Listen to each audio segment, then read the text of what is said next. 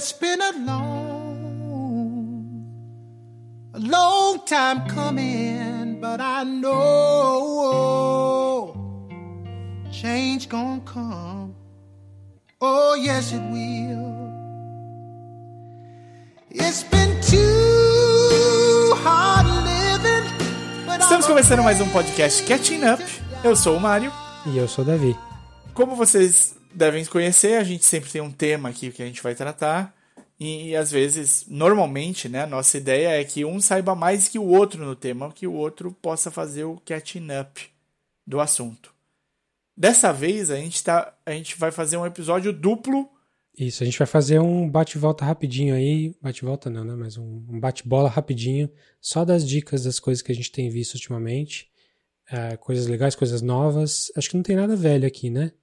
Da minha Não. lista da sua aqui, acho que não tem nada. 2021. É, não, não, tem, Mentira, tem coisa tem um até filme 2018, assim. É, É, é. Mas é tudo recente. Então, Isso. é, hoje é um episódio um pouquinho mais curto, só falando de, de coisas novas e legais.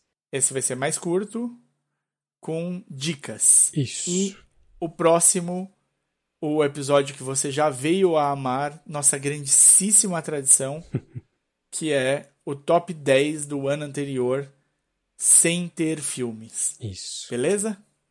É, vamos lá então? Maravilha. Vamos direto? Começa você, Davi. Beleza. Eu vou começar então com a estreia da atriz Regina King, Regina King, aquela atriz do Watchmen e do Leftovers e de muitas outras coisas aí, aquela atriz super boa, na direção. Estreia dela como diretora com um filme baseado numa peça que, por sua vez, é baseada numa história real. É, o filme chama-se One Night in Miami e conta a história de, da noite em que o Muhammad Ali ganhou o cinturão de peso pesado Isso. e ele se encontrou com pessoas que ele já tinha, que ele já era amigo, que é o, o Malcolm X, o Sam Cooke, o cantor, e o Jim Brown, o jogador de futebol americano que estava entrando no ramo de, de atuação. E eles realmente tiveram uma noite em que eles ficaram conversando num hotelzinho em Miami. A parte documental para aí, assim, porque a gente não sabe exatamente como é que foi a conversa, ou mesmo o que a gente sabe não, está necessariamente refletido no filme. Mas é, é um- Como assim não tinha uma câmera no quarto do Muhammad Ali no hotel em Miami? Ah, mas Como não conversar, né? Não... A questão é, é uma, é uma coisa ficcional baseada num, em algo que aconteceu mesmo. E é um filme de atores, um filme bem de diálogo, de novo, é baseado em uma peça de teatro, mas ele não é chato, ele não fica só ali no, no quarto de hotel também. O elenco é super interessante, tem gente conhecida e gente não conhecida. Do, dos conhecidos ali tem o Leslie Odom Jr. fazendo o papel do Sam Cooke. Leslie Odom Jr. é o o cara que fez o Hamilton. Então, um super cantor foda pra caramba, fazendo um cantor foda pra caramba também. E já, já adianto que o cara faz jus. O cara manda muito bem ali nas vezes que ele tem que cantar durante o filme. E aí tem uma galera mais nova fazendo. Tem, tem, ator, tem um ator britânico fazendo Malcolm X. E tá super interessante também. Tá imitando muito bem ele ali. Malcolm X é o cara que chega pra a- atiçar a galera, né? O cara é o provocador, o cara ele deve ser muito chato, devia ser muito chato ser amigo dele, porque é aquele cara que não para de falar de política nunca, mesmo quando ele tá se divertindo. E ele faz esse papel no filme de, de tentar, ele tá ali conversando com, fazendo com que o Cassius Clay, que é o nome do Muhammad Ali antes, enfim, se ele vai se converter ou não pro islamismo. É, e é, um- é um filme bem dinâmico, assim, apesar de ser um filme de diálogos, é um filme que tem um ritmo bom, não é super longo, na- nas partes emocionantes ele emociona, ele não é desanimado, é um filmão, filmão, tipo filme pra ganhar prêmio mesmo, no bom sentido da coisa. Foi uma boa estreia da Regina King aí. Ela não fez nada assim super ousado nem nada, mas o que ela, o que ela fez tá, tá super bem feito e super válido. E ainda por cima tá fácil assistir, que o filme é da Amazon, tá na Amazon Prime. Se você tem acesso aí, tá facinho. Então, de novo, o filme chama One Night in Miami, da Regina King. Saiu agora, no comecinho do ano. Maravilha, que beleza. Do meu lado aqui, cara, eu só vou dar a dica fresquinha, saída agora, ó. Pãozinho quentinho, uma delícia. Então, para quebrar ainda mais essa, esse momento, primeiro eu vou reforçar. Eu já tinha ouvido falar que a Regina King estava para lançar um filme. Fiquei muito feliz de ser me apontado, que ele está na Amazon Prime. Tenho certeza que deve ter sido chato ser amigo do Malcolm X, mas ao mesmo tempo, quanta coisa legal que ele gerou e a gente pode continuar acompanhando. Esse filme com certeza entrou aqui na minha lista dos para ver nesta semana. Boa.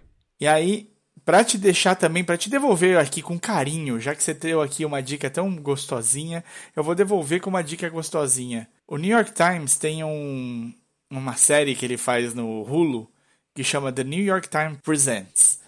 O dessa semana que saiu gostosinho é, chama Framing Britney Spears.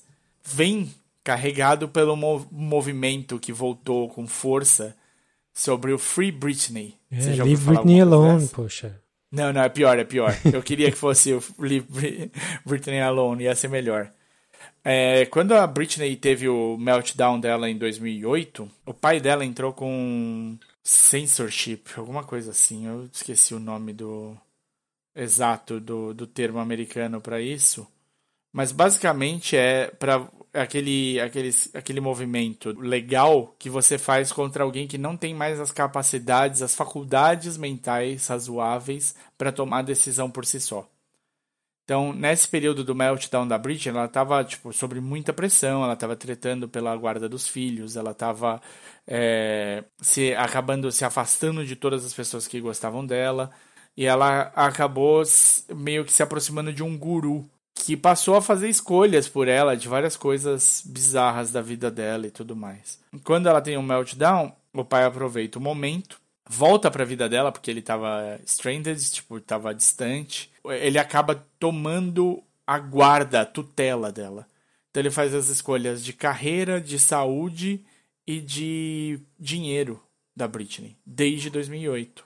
E tipo, o momento, a Britney passou por vários momentos desde então, inclusive recuperou a carreira dela por alguns momentos em que tipo, teve CDs que foram super bem falados. É, ela teve uma sequência, como é que é? Residência lá em Las Vegas que, meu, lotou, era tipo 300 mil dólares por semana ela fazia em Vegas, na residência.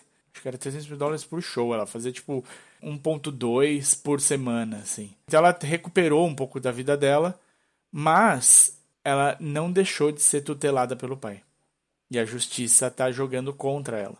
E aí tem uma série de fãs, inclusive um, tem um podcast que fica tentando ler todos os posts que ela faz em rede social e, e fica tentando achar detalhes dos posts, do que ela está deixando passar e tudo mais. E chegou num momento em que a Britney teve. Disseram que um novo meltdown, mas na verdade ela disse que não. Que ela foi contra a vontade dela para uma clínica e que estão usando isso para ela não retomar as rédeas da, da vida dela. Isso está então, acontecendo lá de... em 2008 ou acontecendo agora?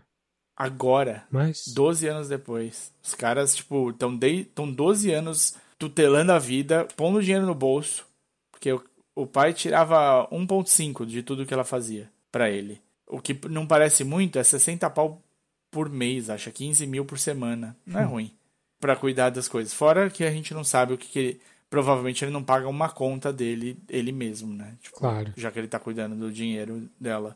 A filha então, famosa assim, é desde é tudo... criança, né? É, então. É tudo hearsay. Ele, ele foi um pai, tipo, super ausente. O documentário, ele foi um pai muito presente no começo ali, até os 10 anos, e depois ele sumiu, virou alcoólatra, se recuperou. Tem toda uma um histórico. Eu achei que ia ser um documentário super curto, né? Tipo, porque pelo tema.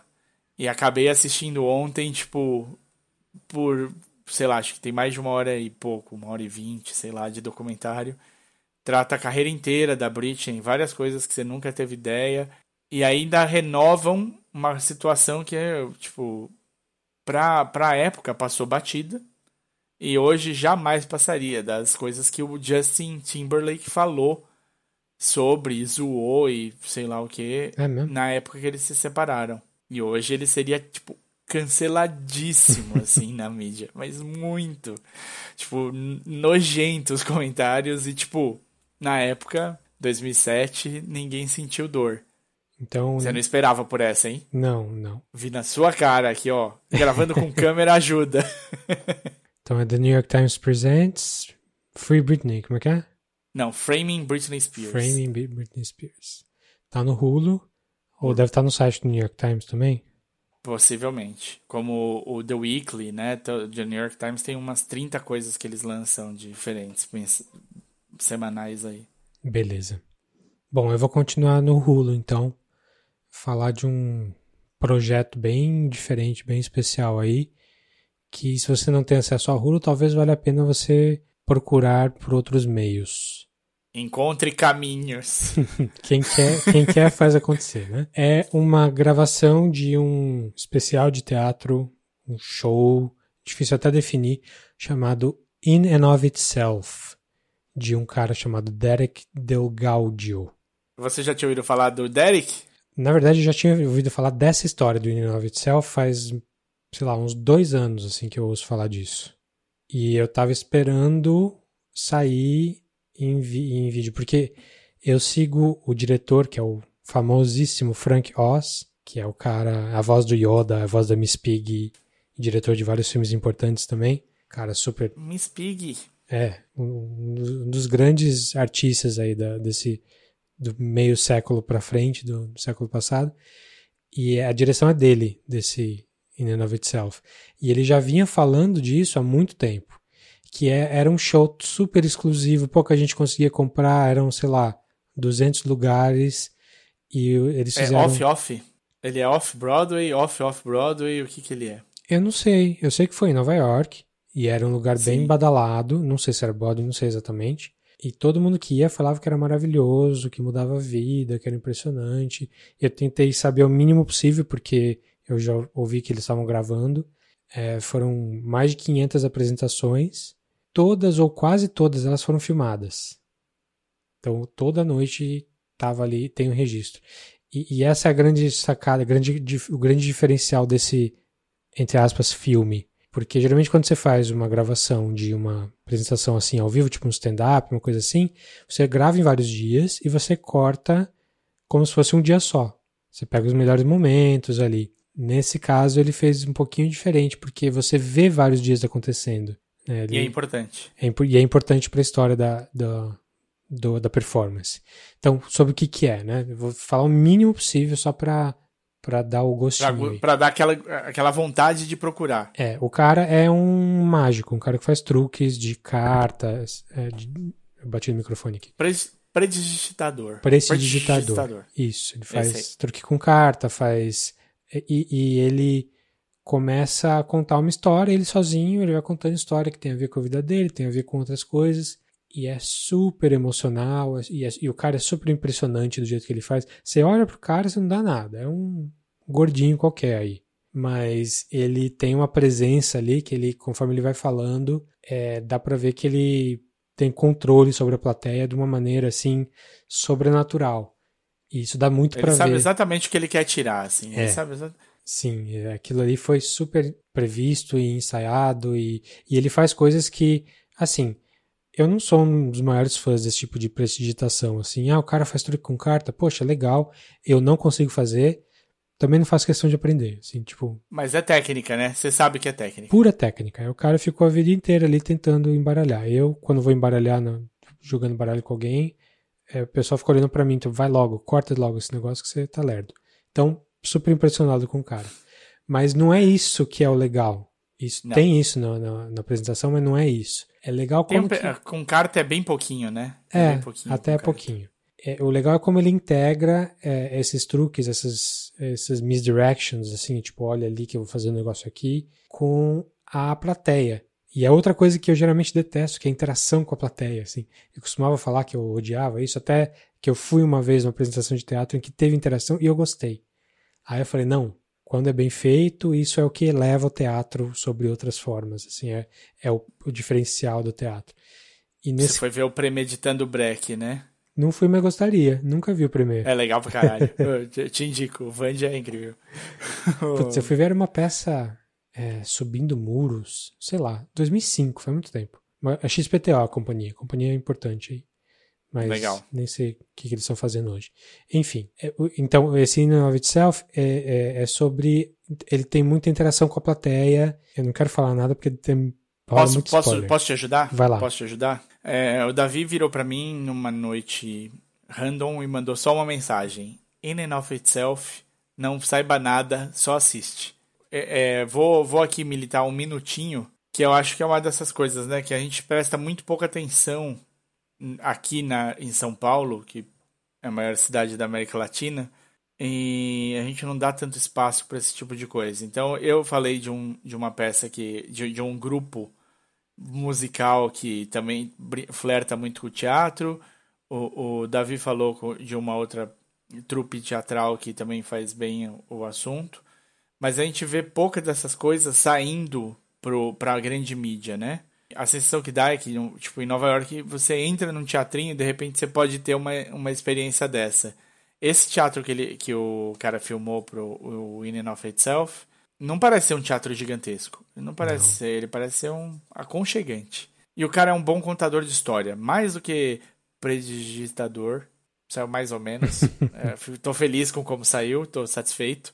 É, mais do que isso, ele é um contador de histórias e ele é um leitor de pessoas. Ele é um cara que se aprimorou muito em como ele vai, em como o que ele fala é, impacta as pessoas. Então tem a ver com tom, tem a ver com tempo, tem a ver com ritmo, tem a ver com cadência, tem a ver com o quê? E essa é um, uma peça formada por cinco histórias diferentes que se unem em uma coisa só. Mas é muito legal. Ele tem um trabalho muito, muito bacana. É muito bem. Ele te conduz muito bem e ele conduz a plateia muito bem. Então, eu acho que isso ajuda muito e ganha tons de emoção que te tocam e fazem você repensar algumas coisas, especialmente nesse contato com a plateia. Especialmente pelo que ele consegue tirar das pessoas que estão assistindo ali. Várias vezes, como ele repete trechos de dias diferentes, você tem a mesma situação vista por vários e vários olhos, e isso é muito legal. É, ele faz coisas ali realmente que você não faz ideia de como foi possível. Algumas coisas. Na frente de todo mundo, Na né? frente, é, ele é aquele tipo de cara que vai fazer o truque da. Aquele truque que, se você olhar muito bem, você percebe o que é. Ele faz na sua cara e você não percebe. O cara tem esse nível de controle. Mas assim, e tem coisa ali que é dele e tem coisa ali que é da produção, né? Então dá pra ver que a produção toda é bem feita, não é só o cara sentado no banquinho ali. Tem uma coisa por trás, uma coisa mais planejada, além dele sentado no banquinho.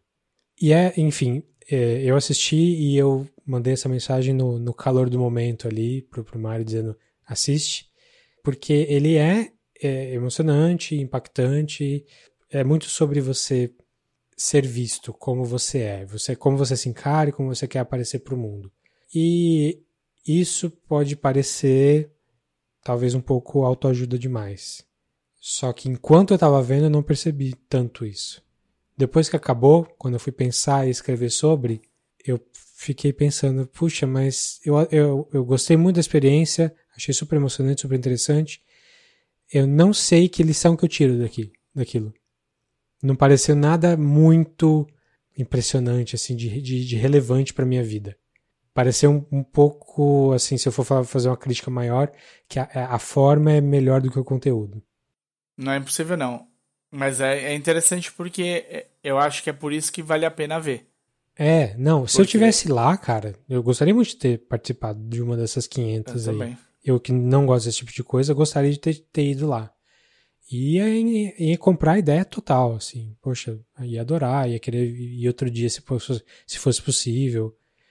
É, mas fazendo uma análise mais fria, acho que ele tem, tem esse problema aí, que podia ter um pouco mais de estofo por trás da, do, do showmanship do cara. Sim.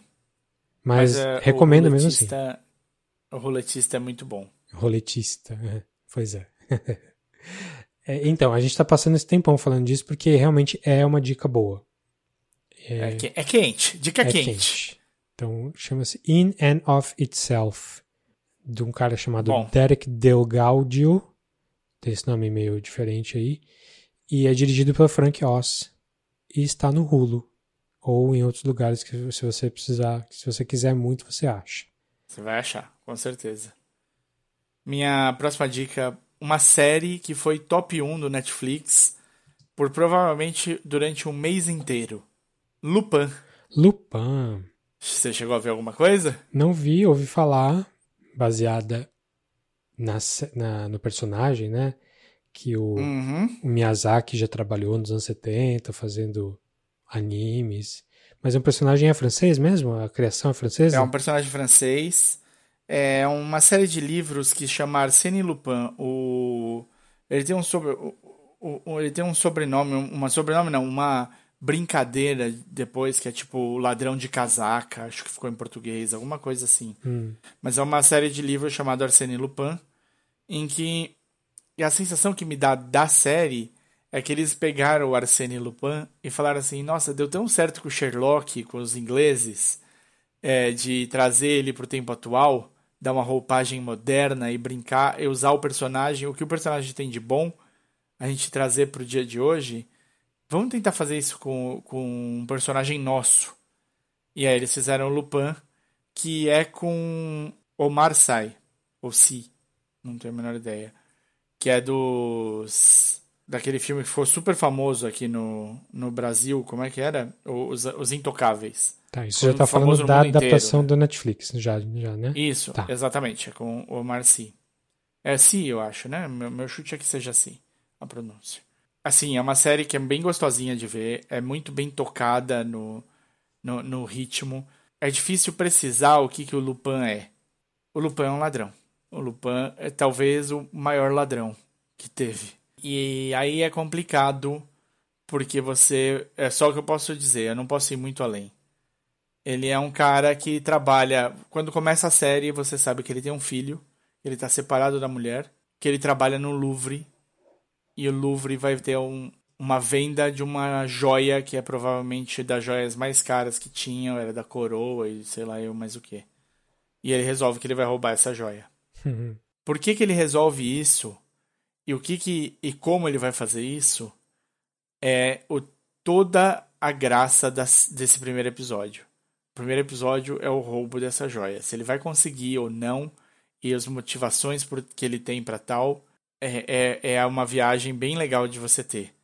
E é muito criativo, é muito bem executado e o personagem é muito carismático. Não só o Omar Sy interpretando o Lupin, mas todas as versões do Lupin que aparecem é, durante a história são muito, muito carismáticas. E a série, a primeira temporada, é o que acontece depois dessa Depois tentativa de dessa tentativa. tentativa de roubo. Tá.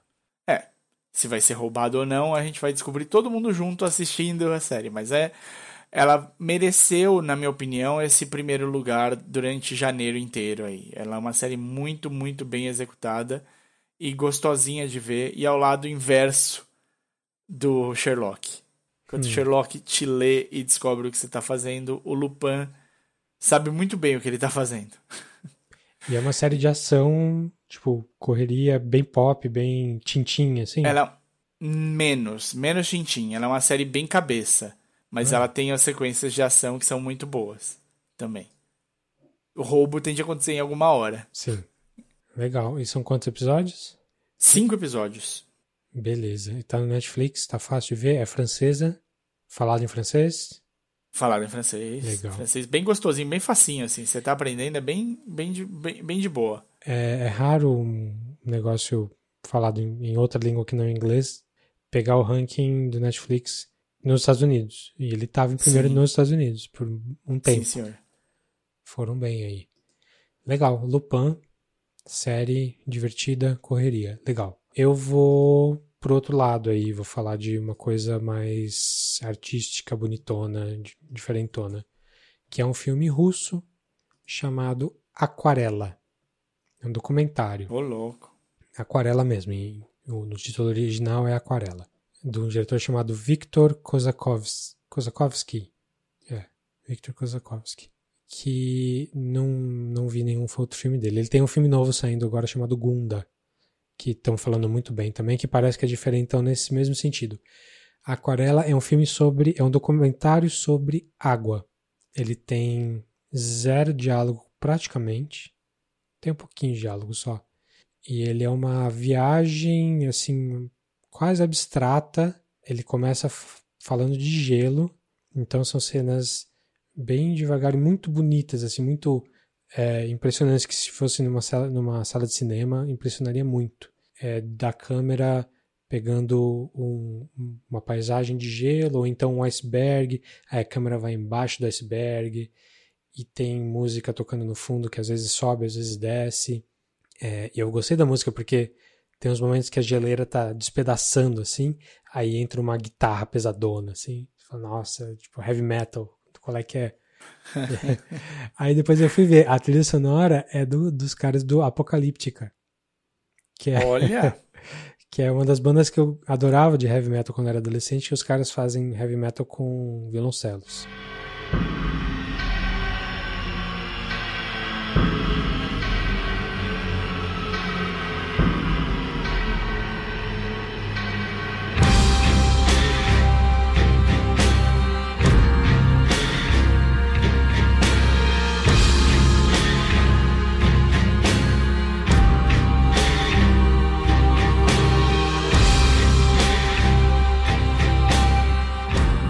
Essa pegada. Mas só em alguns momentos do filme eles aparecem. Assim. Ele fala muito sobre. Boa parte do filme sobre gelo. Tem uma parte no, no começo que eles estão. que te, mostra pessoas atravessando um lago congelado quando ele está descongelando. Então tem quebra de gelo. Tem umas cenas impressionantes que eu não sei como ele captou, assim. Coisa que ele deu muita sorte de ter pegado. E até umas coisas que é eticamente questionável ali que aconteceu. Até queria que mais alguém visse para conversar sobre ele. E ele não fica só no gelo, ele vai falar de água também, tem muita cena de oceano. E é tudo abstrato, tudo com. Não tem uma história, o filme não tem história. É só quão poderosa é a água e o gelo. Então ele, ele vai de gelo, ele vai para.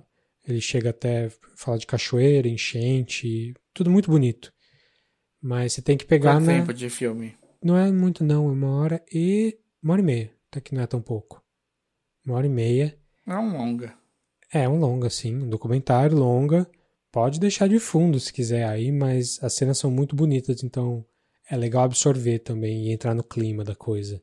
Principalmente com, é, a, deu, com a música entra. Me deu, me deu a impressão de ter uma escola russa bem, bem raiz nessa. É, tem outro filme que é, que é, exatamente essa, essa mesma ideia, chamado Leviatã, também russo, não sei nem de quem é que eu não vi, não vi ainda, mas me falam que é a mesma coisa. É, ao invés de, de gelo, água, assim, é um navio pesqueiro e fica filmando ali as gaivotas, não sei o quê.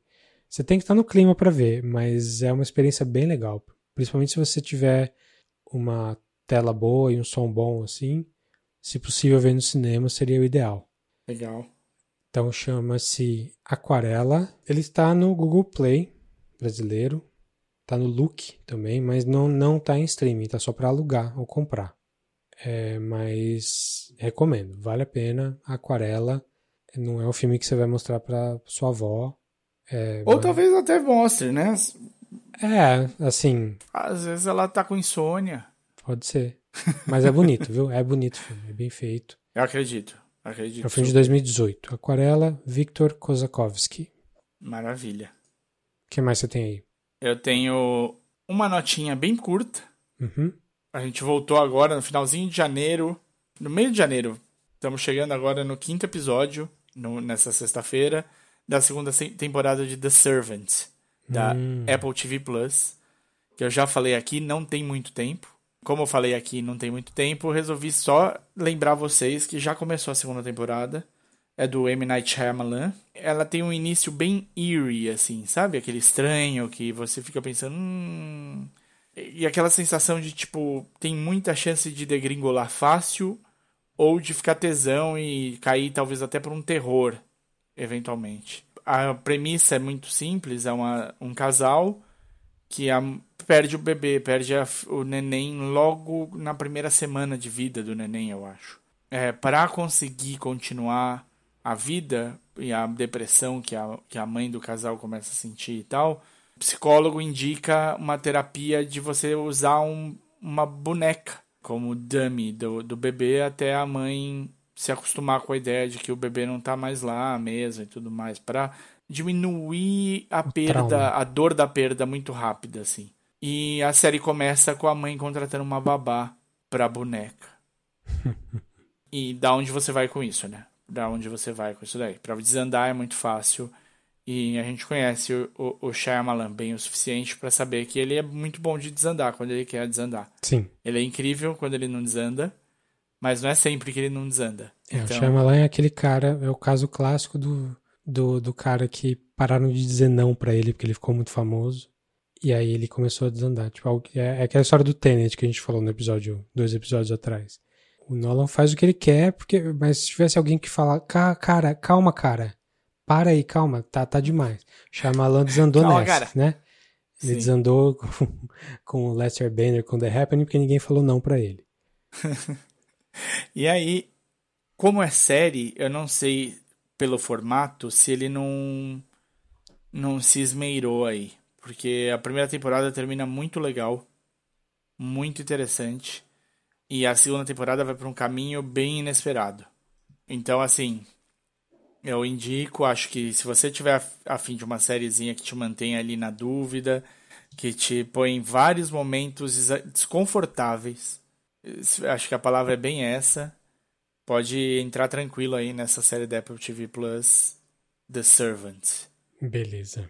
Tem mais uma aqui, que é, é outro documentário ah, mais sério, menos artístico que, que o primeiro que eu falei agora, que é um filme chamado The Dissident, feito por um cara chamado Brian Fogel, que eu já falei aqui uns anos atrás, quando eu falei no documentário chamado Icarus, que era, Icarus. que era um documentário do Netflix sobre o cara que estava querendo fazer o doping de propósito no corpo dele para para ver como é que funcionava e ele acabou descobrindo um monte de, de, de problemas de doping no mundo inteiro, especialmente na Rússia, que culminaram nesse ano, no 2020, na delegação russa ser proibida de, de participar dos jogos próximos aí.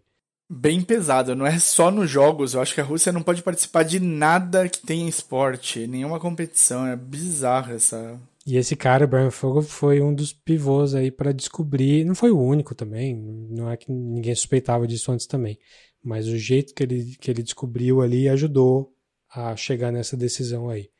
Mas enfim, esse foi o primeiro trabalho dele antes disso, e agora ele fez um outro até mais sério do que esse, e com implicações tão grandes quanto, chamado The Dissident, que é sobre a história do jornalista saudita do Washington Post, Jamal Khashoggi, que, se você lembra, dois anos atrás, três anos atrás, ele estava falando contra, ele tra- trabalhava no Washington Post, né? Então, ele dava a perspectiva dele do que acontecia na Arábia Saudita, falava contra a Arábia Saudita, e um belo dia ele foi para a embaixada da Arábia Saudita em Istambul e não voltou. Nunca mais foi visto. Nunca mais foi visto. Ele foi morto, esquartejado e queimado dentro da embaixada da Arábia Saudita na Turquia, em Istambul.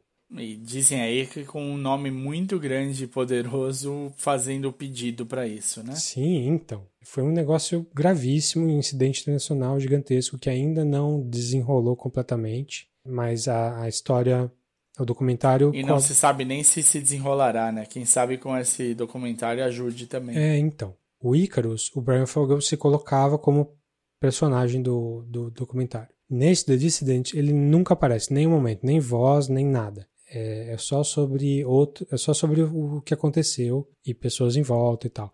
É um documentário bem legal, bem construído, muito sério, muito bem feito, até um pouco produzido, produzido demais. Tem muita cena, muito, muita computação para tentar ilustrar o que está acontecendo. E tem uns momentos até que exagera, que fala, não, não, você pesou a mão ali. Mas é, é legal e é bem feito e, e é- vale a pena para você dar uma relembrada no que aconteceu aí e ver o que, que vai acontecer depois também, porque dá para ver que não é pouca porcaria o que aconteceu ali e tem implicações sérias no porque envolve gente, envolve o, o presidente rei, o rei da Arábia Saudita, né, o Mohammed bin Salman, envolve o Donald Trump, envolve o Putin, envolve todo mundo. Todo mundo tem um pé sujo aí nessa história, porque foi foi sério o negócio mesmo. Então é um filme legal, um filme bem, bem feitinho, pesadinho também. E é interessante que o Brian Fogel, primeiro filme dele, o Icarus, foi produção da Netflix. Então ele tinha contrato com a Netflix e a Netflix não quis, não, não topou comprar esse filme, Dissidente. Hum. E ele foi na, na- nos outros, nas outras, nos outros canais de streaming também, ninguém comprou. Por isso que esse filme tá difícil de ver ainda. É, mas é Que impress- estranho, não? Então, Se eu aqui olhando de longe, eu diria até que é um embargo, assim. tipo, é um talvez vespeiro. ele tenha mexido com um pessoal mais pesado do que as pessoas estão afim de peitar. É. Não sei. É um Tô aqui vespeiro. só jogando. Mas sabe que, o que eu acho estranho nesse sentido? Porque realmente é, é- realmente ele mexe no vespeiro ali. Só que o Washington Post e o dono do Washington Post, que é nosso querido amigo Jeff Bezos, saem bem na fita. O Jeff Bezos, inclusive, aparece no filme. E aí eu me pergunto por que, que esse filme não foi comprado pela Amazon. Eu não sei, Não faz sentido? É. O- o- Ele manda beijos pra câmera ou não? praticamente. Muito bem. É, Fico feliz que você levou a sério a pergunta.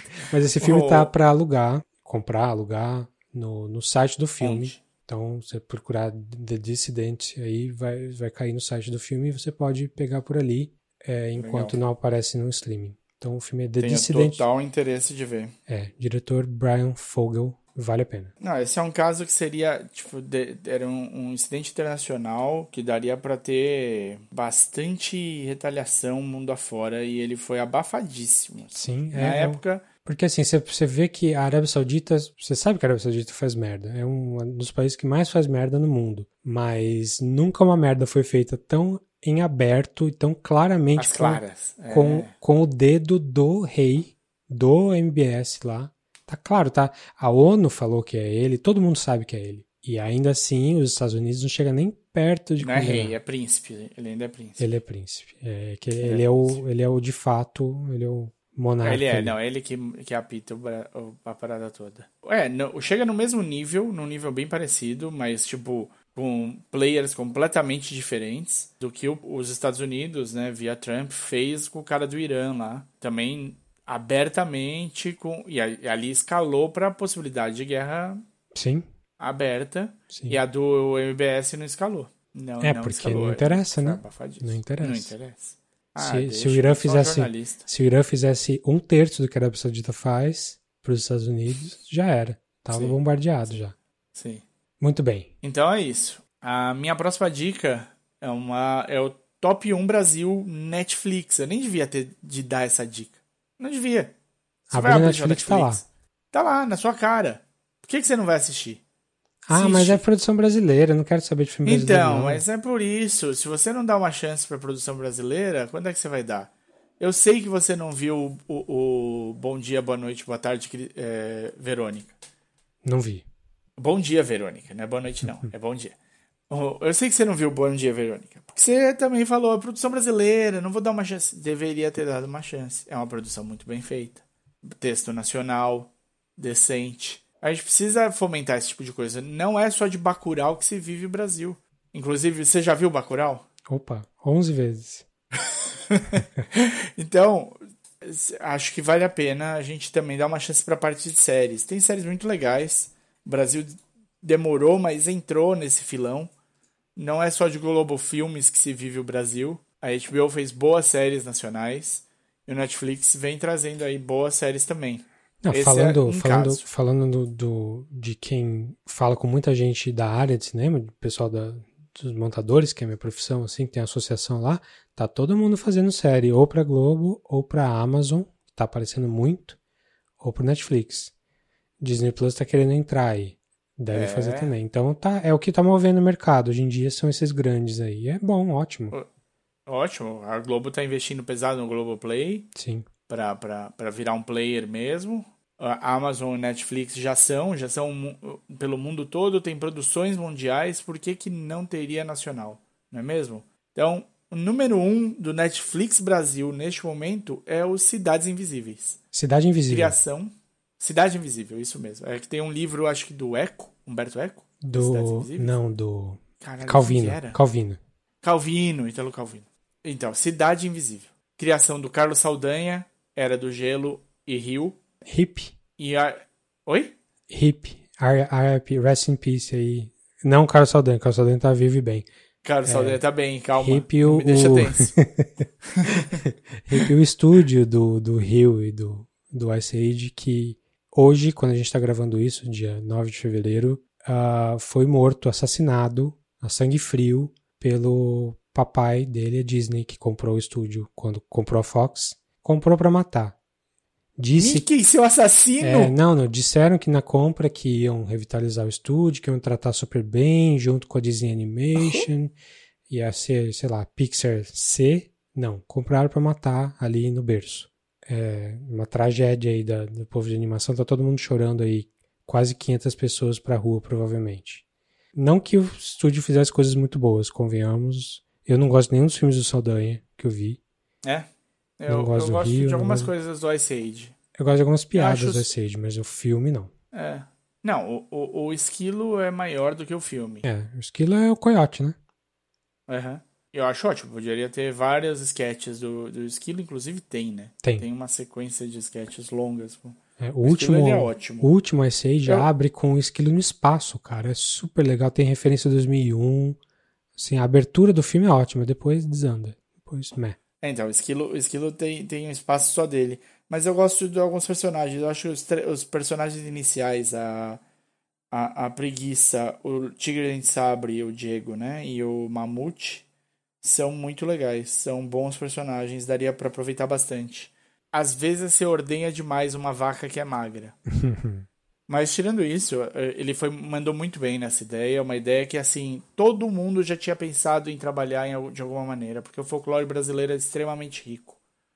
E é uma, uma- a ideia é, vamos trazer o folclore brasileiro pro, pro, pro nosso mundo, pros dias de hoje.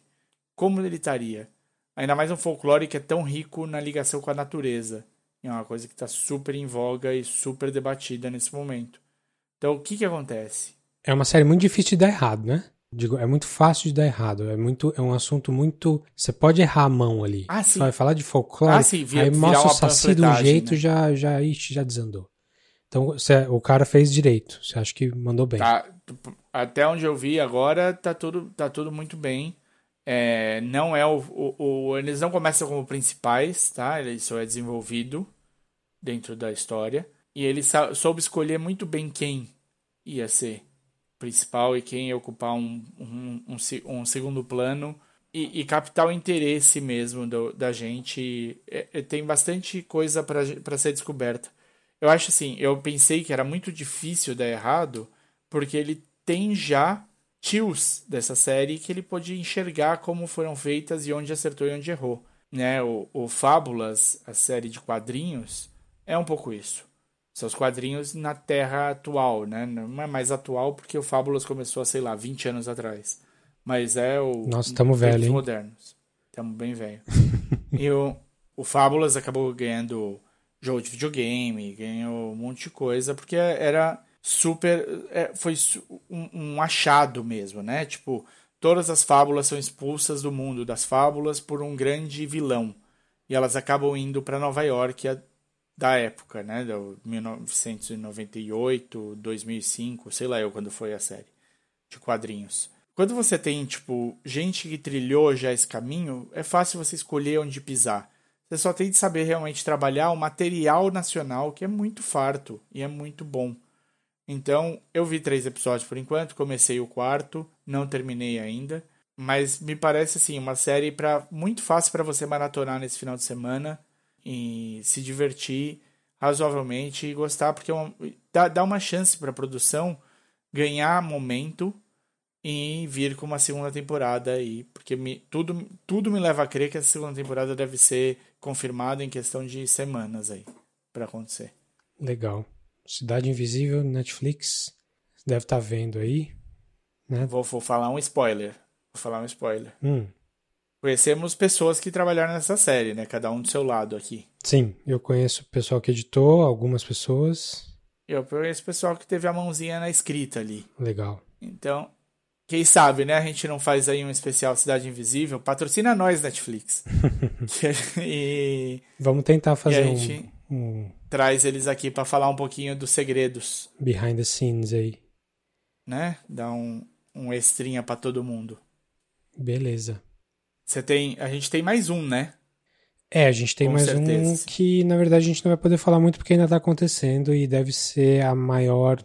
Já que a gente não tem grandes eventos cinematográficos nem em 2020, nem agora no começo de 2021, sobra pra gente uma série de meia hora da Disney chamado WandaVision.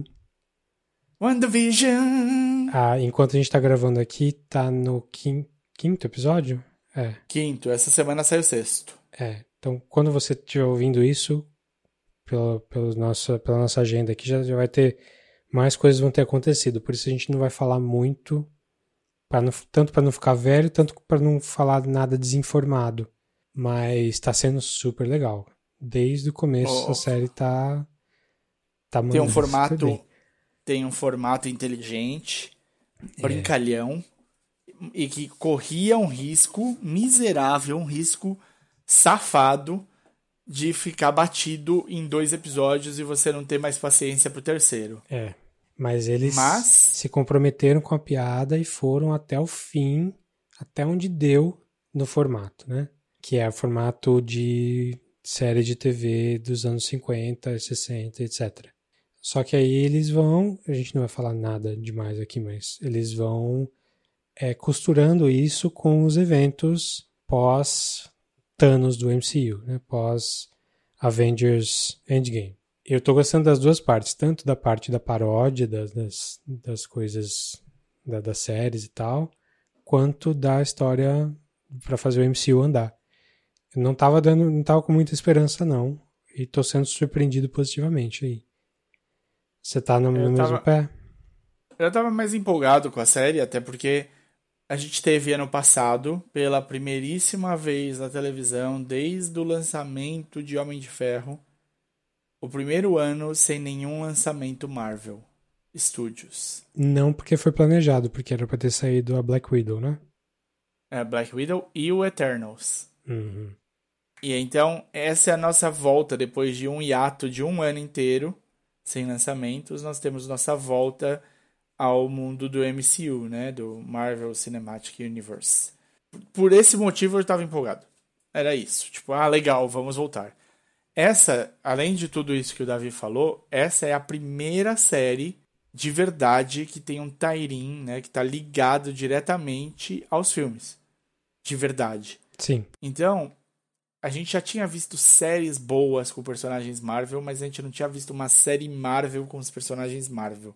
E essa é a primeira. A próxima vai ser o Falcão e o Soldado Invernal, que é só em março. Então, saboreie cada um desses pouquíssimos episódios de WandaVision e, e se prepare, porque tudo indica que ela vai ter muita coisa a ser utilizada nos filmes seguintes. Sim.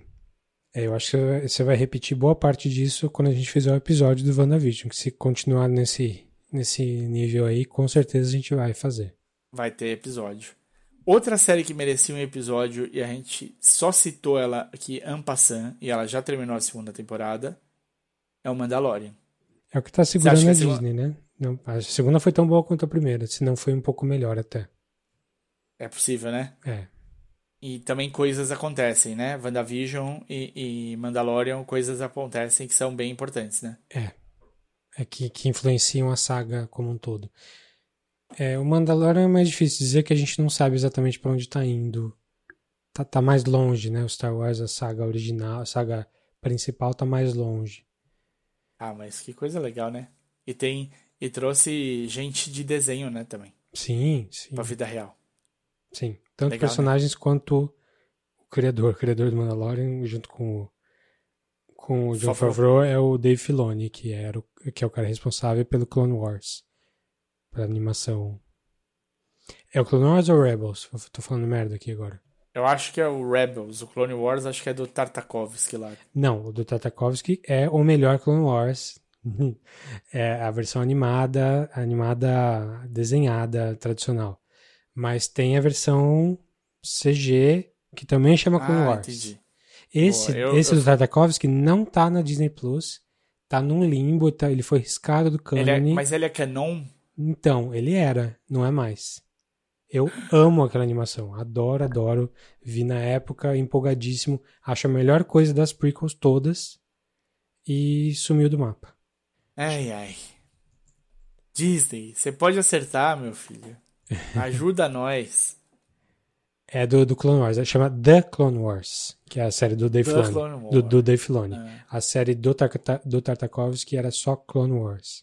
Se passava entre o episódio 2 e 3, se não me engano. Três, isso. É isso aí. E esse, The Clone Wars, eu não tenho certeza porque eu não assisti. Mas enfim, o cara era do. Era criador do, do The Clone Wars e foi chamado pra fazer o Mandalorian junto com o John Favreau e tá mandando super bem. Favreau, Favreau de bobo não tem nada, né? Pois é.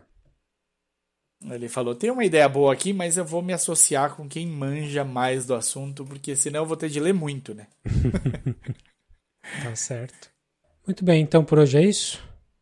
Por hoje é isso. Então Vamos, só as diquinhas, então, foi um episódio- relativamente rápido esse episódio, porque a gente já vai lançar outro mais próximo aí, falando das dicas do- do- dos melhores de 2020, sem os filmes. Isso. Top 10, meu. Top 10 do Davi. 100 filmes. Sem 2020. É, Tô pronto pra, pra, pra trabalhar pra Transamérica. Me liga, Transamérica. ô louco. Então se você quiser falar com a gente, tiver dica, tiver reclamação, acha a gente por e-mail no podcastcatchingup.gmail.com Ou no Facebook, que é facebook.com.br podcastcatinap. ou a gente tá também no Twitter e no, e no Instagram com a mesma handle, que é arroba podcatchingup. Agora, se você achar que achou que eu comi bola ou que achou minha voz muito legal ou você quer me contratar para Transamérica, é, me procura no Twitter onde eu sou arroba o desinformante. E eu sou arroba dedonato. Até a próxima. Maravilha. Até a próxima. Valeu!